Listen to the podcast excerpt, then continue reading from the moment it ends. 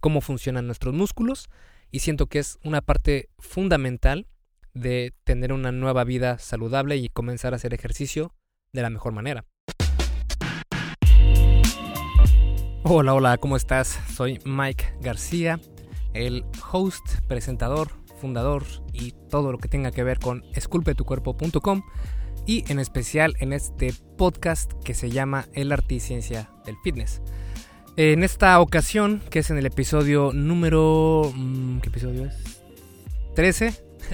en el episodio número 13 de, esta, eh, de este tu podcast, vamos a continuar con una serie de dos volúmenes acerca de la anatomía fitness, es decir, de cómo funcionan tus músculos y cómo se activan y eh, en qué ejercicios es que te ayudan a moverte. Y básicamente es una lección sobre anatomía muy básica.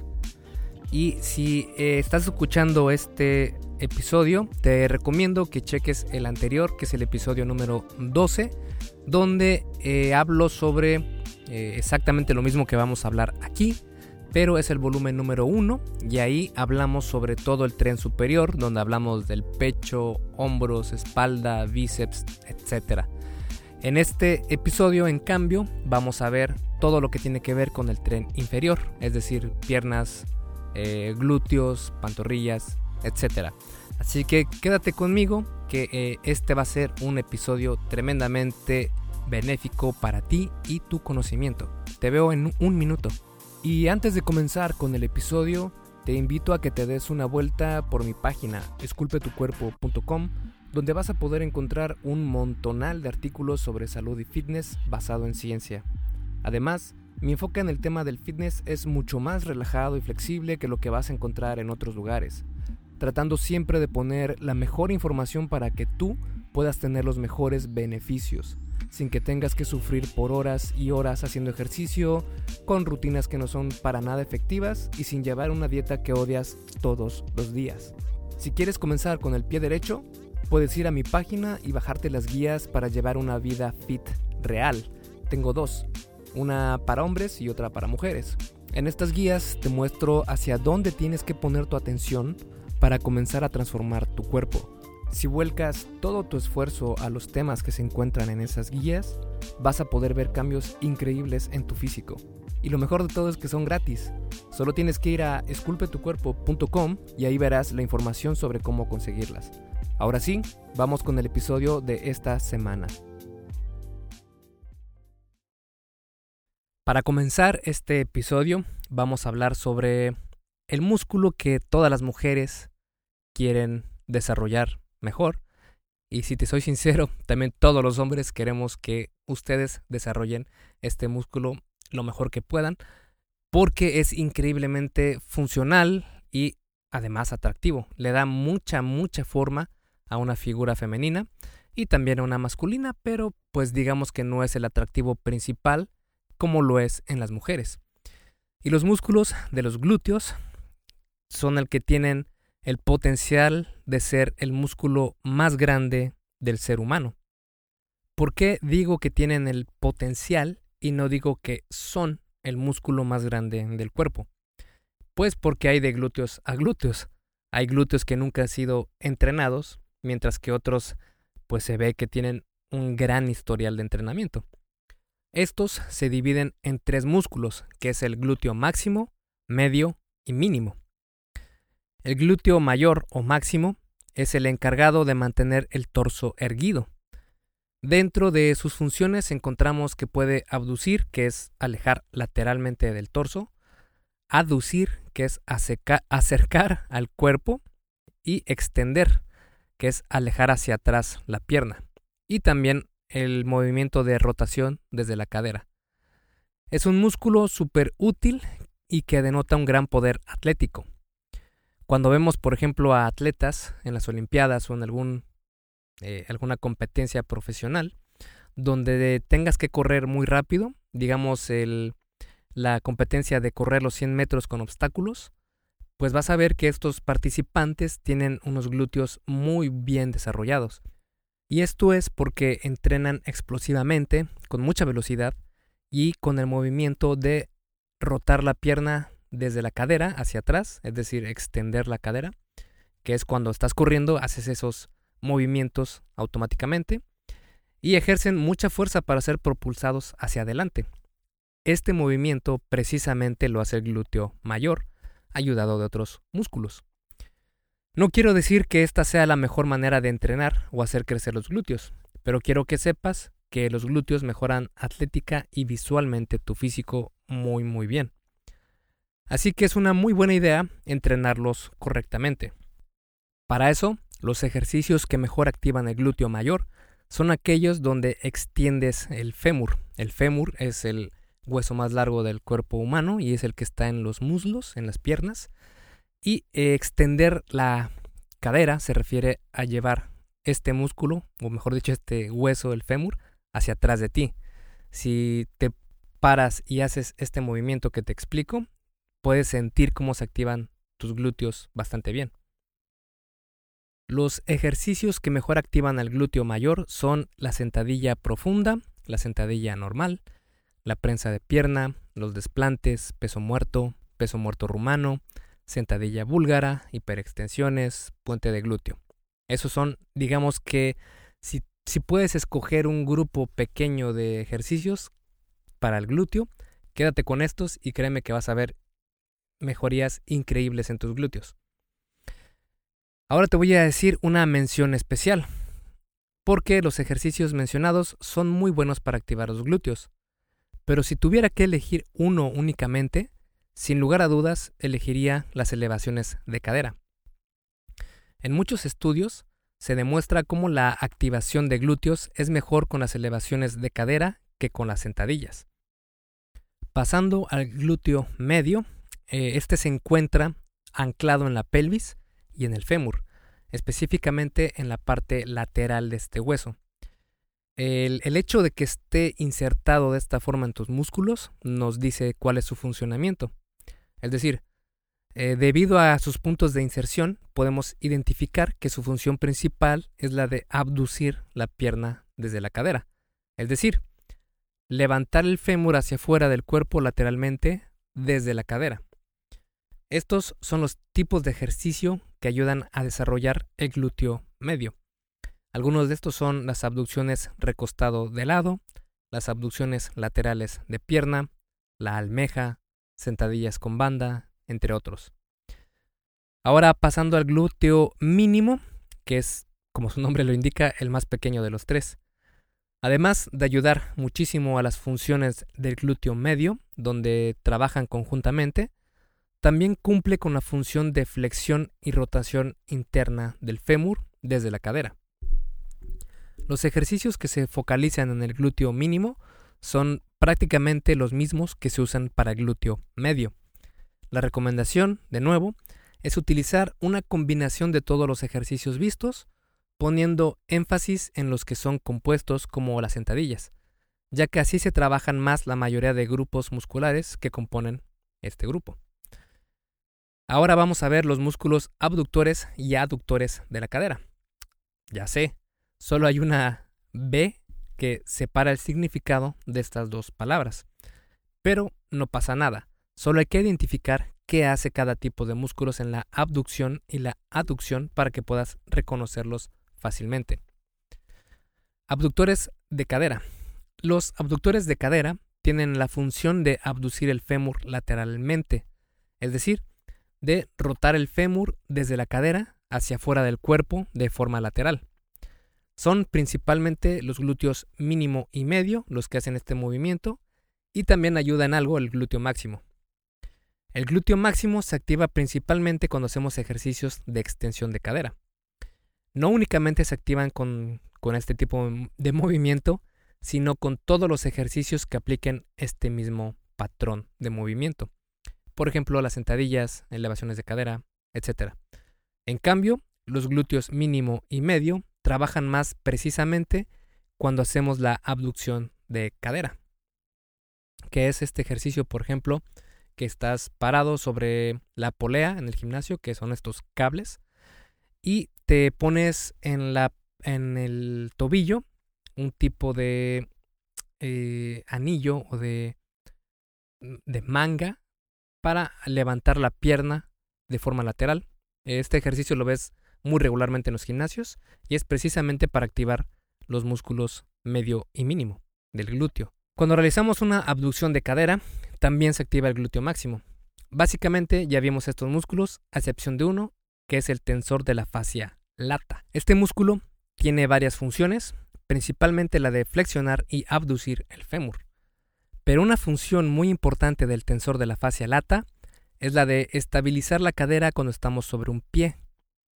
Entonces, si eres mujer y quieres tener una figura envidiable, debes incluir ejercicios que activen estos músculos en tu entrenamiento, porque de esta manera aumentará la musculatura en esta zona, lo que va a provocar que tengas una silueta mucho más atractiva, porque el tensor de la fascia lata es lo que va a hacer que te veas un poco más, eh, pues digamos, como que con una figura de reloj de arena, porque están a los laterales de tu cadera.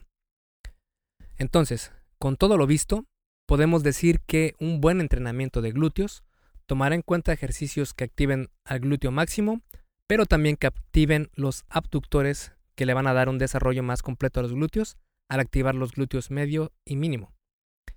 Sin olvidar hacer ejercicios donde se utilice un solo pie, como desplantes, escalones, pues peso muerto a un pie, etc.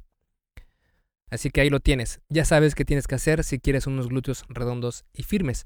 Pero si quieres ahondar más en este tema, sobre cómo entrenar los glúteos, tengo una guía en mi página esculpetucuerpo.com y puedes buscar ahí eh, rutina, rutina de glúteos y te va a salir precisamente un artículo que escribí sobre cómo entrenarlos.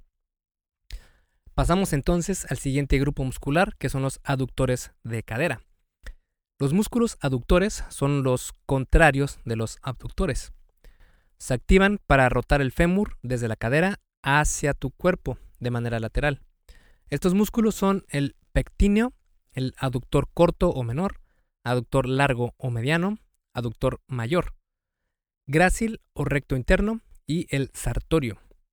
Estos se encuentran en la parte interna de tu muslo, digamos que en la parte eh, donde están las ingles, digamos que en toda esa zona, recorriendo todo tu fémur. Y eh, para recordar cada músculo de esta zona, comenzamos con el más pequeño, que es el pectíneo. Puedes relacionarlo con la palabra pigmeo, ya que es el más pequeño de todo el grupo muscular y sus nombres son bastante parecidos. Después, un poco más abajo, tenemos al aductor corto y al largo. El aductor de mayor tamaño es el aductor mayor, mientras que el más largo es el grácil o también conocido como recto interno. Hay otro músculo en este grupo que se llama sartorio. Este músculo es famoso por ser el más largo del cuerpo humano y tiene varias funciones como flexionar, abducir y rotar de manera externa el fémur, aunque es casi un aductor. Es un músculo algo débil también, y para entender la función de este músculo puedes sentarte y ahora pon tu pie sobre tu rodilla contraria este movimiento lo puedes realizar gracias al sartorio. Si no tuvieras este músculo, serías incapaz de hacerlo. Ahora vamos a analizar los músculos de los muslos. Hey, rápidamente, antes de seguir con el episodio, ¿me harías un favor? Si te está gustando lo que estás escuchando en este podcast, ¿puedes compartirlo en tus redes sociales? Basta con que tomes una captura de pantalla o te tomes una foto y compartas la publicación en Facebook, Instagram o en cualquier otra red social mencionando el podcast El arte y ciencia del fitness. Porque simplemente con que hagas esto, que realmente no te lleva más de un minuto, me ayudas un montón a que Esculpe tu cuerpo crezca y podamos cambiarle la vida a muchas más personas. Y si haces esto, no olvides etiquetarme en la publicación para que pueda agradecerte personalmente. En Facebook estoy como blog Esculpe tu cuerpo y en Instagram como Esculpe tu cuerpo. Vale, sigamos entonces donde nos quedamos en el episodio. Y vamos a dividir a estos grupos musculares en dos. La parte anterior, que es la que está delante del fémur, y la parte posterior, que es la que está detrás del fémur. Por delante del fémur encontramos al cuádriceps. Este es un grupo muscular dividido, como su nombre lo indica, en cuatro músculos. Estos son el vasto lateral, el vasto intermedio, el vasto medial y el recto femoral. Cada uno de estos músculos tiene un objetivo específico. Pero para no hacerte el cuento largo, la función principal de estos músculos es la de extender la rodilla. Es decir, si estás sentado en una silla y levantas un pie hacia adelante, eso es extender la rodilla.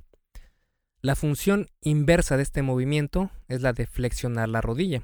Es decir, si estás sentado con la pierna levantada, llevarla de nuevo al suelo. Eso es un movimiento de flexión de rodilla. Este movimiento lo hacen posibles los músculos femorales o isquiotibiales. Básicamente se dividen en tres músculos, el semimembranoso, el semitendinoso y el bíceps femoral. El bíceps femoral a su vez se divide en la cabeza corta y en cabeza larga. Y de nuevo, para no hacerte el cuento largo, la función más importante de este grupo muscular es la de flexionar la rodilla y la de extender la cadera cuando la rodilla se encuentra extendida. Un ejemplo de este tipo de ejercicios sería el peso muerto. Y llegando hasta abajo del tren inferior, vemos los músculos de la pantorrilla. Y pues estos se dividen en dos principalmente, que es el gastrocnemio, que son los que tienen esta forma de gemelos, y el solio, que está por debajo o más profundamente que el gastrocnemio. Lo único que debes saber para activar de mejor manera estos músculos es lo siguiente. El gastrocnemio o gemelos se activan cuando hacemos una flexión plantar, es decir, empujar la punta del pie hacia abajo cuando estamos parados, provocando que estés de puntillas. Ahora, cuando hacemos este mismo eh, movimiento, pero estamos sentados, trabajamos más al sóleo. Es por esto que es bastante importante trabajar las pantorrillas de pie y sentado. Otra característica de los músculos de la pantorrilla es que en su mayoría están compuestos por fibras musculares tipo 1. Estas fibras tipo 1 tienen la peculiaridad de que se contraen más lentamente y se fatigan con menos facilidad. Por estos motivos, las pantorrillas entrenan con un rango de repeticiones moderado alto, probablemente entre 6 a 12 repeticiones por set. Ok, ya terminamos los trenes superior e inferior. Ahora vamos a hablar muy rápidamente del tren posterior y anterior, que si bien los tocamos muy brevemente en la guía anterior, en el volumen 1, ahora vamos a hablar de ellos más a fondo. ¿Y qué crees? La gran ventaja es que ya sabes cuáles son todos estos músculos. Así es. Cuando nos referimos a un tren del cuerpo humano, estamos hablando de músculos que se agrupan en base a su ubicación. Por ejemplo, si decimos tren superior, hablamos de todos los grupos musculares que se encuentran arriba de nuestro centro de gravedad, en este caso el ombligo. De igual manera, si hablamos del tren inferior, nos referimos a los músculos que están por debajo del ombligo. Cuando hacemos referencia al tren, al tren anterior, estamos hablando de los músculos que se encuentran en la parte anterior o frontal a nuestro cuerpo. Es decir, podríamos categorizar los músculos en el tren anterior de la siguiente manera deltoide anterior, pectorales, bíceps, pronadores y supinadores, flexores del carpo, abdominales, cuádriceps, etc. Todos se encuentran en la parte anterior de tu cuerpo. Y si queremos categorizar por tren posterior o trasero, lo haríamos de la siguiente manera. Deltoide posterior, trapecio, romboide, tríceps, extensores del carpo, redondo, infraespinoso, dorsales, glúteos femorales, gastrocnemio, sóleo, etc. Así de fácil. Ahora que ya sabes qué hace cada músculo, cómo se relacionan y prácticamente toda su función, falta saber cómo organizarlos en tu entrenamiento. Existen muchísimas maneras de hacer esto y todo va a depender de tu tiempo y preferencias. Digamos que vas a entrenar dos veces a la semana únicamente, que no es lo ideal, pero digamos que no tienes tiempo para nada más. En este caso podríamos utilizar una rutina de tren superior un día y el otro el tren inferior. Así trabajaríamos todo el cuerpo en la semana. Si vas a entrenar, digamos, tres días a la semana, entonces podrías utilizar la misma rutina de dos días, pero alternarlas. Por ejemplo, lunes entrenas tren superior, miércoles tren inferior y viernes tren superior. En la siguiente semana, alternamos empezando el lunes con tren inferior, miércoles tren superior y viernes tren inferior. O bien podríamos hacer una rutina de el lunes hacer eh, tren superior el, el miércoles tren inferior y el viernes el cuerpo completo. Es decir, existen muchísimas maneras de organizar cómo vas a entrenar cada día. Si vas a entrenar, digamos, cuatro días a la semana, que es, a mi parecer, de las mejores opciones, porque estos cuatro días nos permiten lograr entrenar un poco más específicamente cada grupo muscular de manera más eficiente. Y podemos agrupar los músculos que se ayudan entre sí en los levantamientos. Por ejemplo, un día podemos entrenar pecho y tríceps, que por lo general trabajan en el mismo tipo de ejercicios. Podríamos entrenar, por ejemplo, lunes pecho y tríceps, martes espalda y bíceps, el jueves hombros y un poco de pecho, y el viernes piernas. Si eres de los que ama el gym y quieres ir cinco días a la semana, podrías organizarlo así. Lunes pecho, martes espalda, miércoles hombros, jueves piernas, viernes brazos que entrenarías lo que son bíceps y tríceps. Como ves, hay muchísimas maneras de organizarte para sacar el mejor provecho de tu tiempo. Y si sigues aquí y te escuchaste los dos volúmenes de estas guías fitness, puedes eh, darte cuenta que es muchísima información que vimos, pero espero que te haya sido de mucha ayuda, porque sé que allá afuera hay gente como yo que tiene problemas al empezar a hacer ejercicio porque ni siquiera sabemos cómo funcionan nuestros músculos y siento que es una parte fundamental de tener una nueva vida saludable y comenzar a hacer ejercicio de la mejor manera.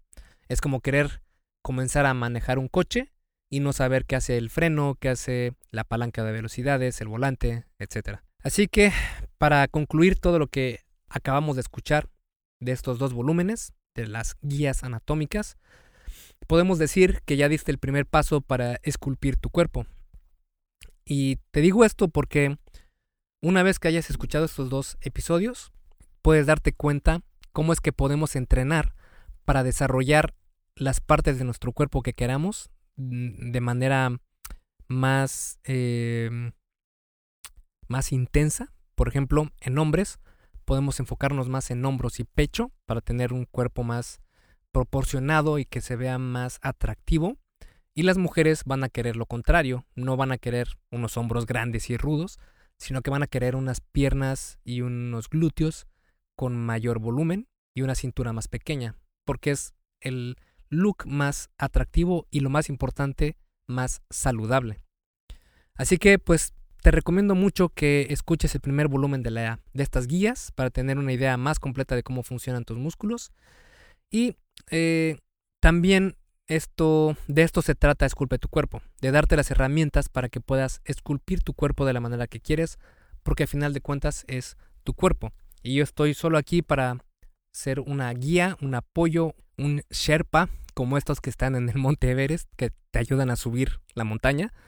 Pues yo quiero que tú me consideres como este Sherpa para ayudarte a esculpir tu cuerpo de la manera que quieres, sin que tengas que sufrir cada día de tu, de tu vida sino que al contrario, llegues a disfrutar este nuevo estilo de vida, que en realidad cuando estás haciendo las cosas bien, así se debe sentir. Debes sentir que estás disfrutando todo el día, que no te sientes eh, como en una cárcel donde no puedes hacer nada, sino que al contrario, ves como la Matrix y dices, ah, bueno, voy a tomar esta decisión, voy a ir al gimnasio y hacer esto. Y qué mejor que hacerlo de la manera más eficiente posible y comprobada. Y por eso es que también me fijo mucho en hacerlo con ciencia y con estudios científicos. Y de ahí el nombre El arte y ciencia del fitness de este podcast.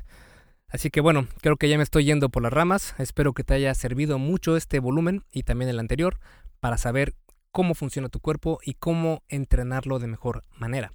Así que yo fui Mike García, te veo en el siguiente episodio del podcast y espero que tengas un día genial. Esculpe tu vida, comienza con tu cuerpo. Y hasta aquí el episodio del podcast de hoy. ¿Te gustó? Si es así, déjame una calificación y tu opinión en Apple Podcast. Es muy sencillo y no te lleva mucho tiempo. Con esto me ayudas a que el podcast suba en el posicionamiento de Apple y así podamos llegar a más personas. Si tienes alguna duda o sugerencia, puedes mandarme un email a contacto. Veo absolutamente todo lo que me llega al mail y respondo personalmente a todos. Puedo tardarme un poco por la cantidad de mensajes que recibo al día, pero ten por seguro que sí te responderé. Gracias por escuchar el podcast del arte y ciencia del fitness y espero haberte ayudado a aclarar algunas de tus dudas. Y antes de irnos, si te gustó el episodio, entonces probablemente también te guste el checklist que hice para saber si estás haciendo lo correcto para ver resultados en el gym. Si no estás viendo los resultados que quieres, se puede deber a varios factores. Este checklist funciona como una guía para que veas dónde puedes mejorar y poder seguir progresando. Es completamente gratis y puedes bajarlo en esculpetucuerpo.com diagonal lista me despido y nos vemos en el siguiente podcast.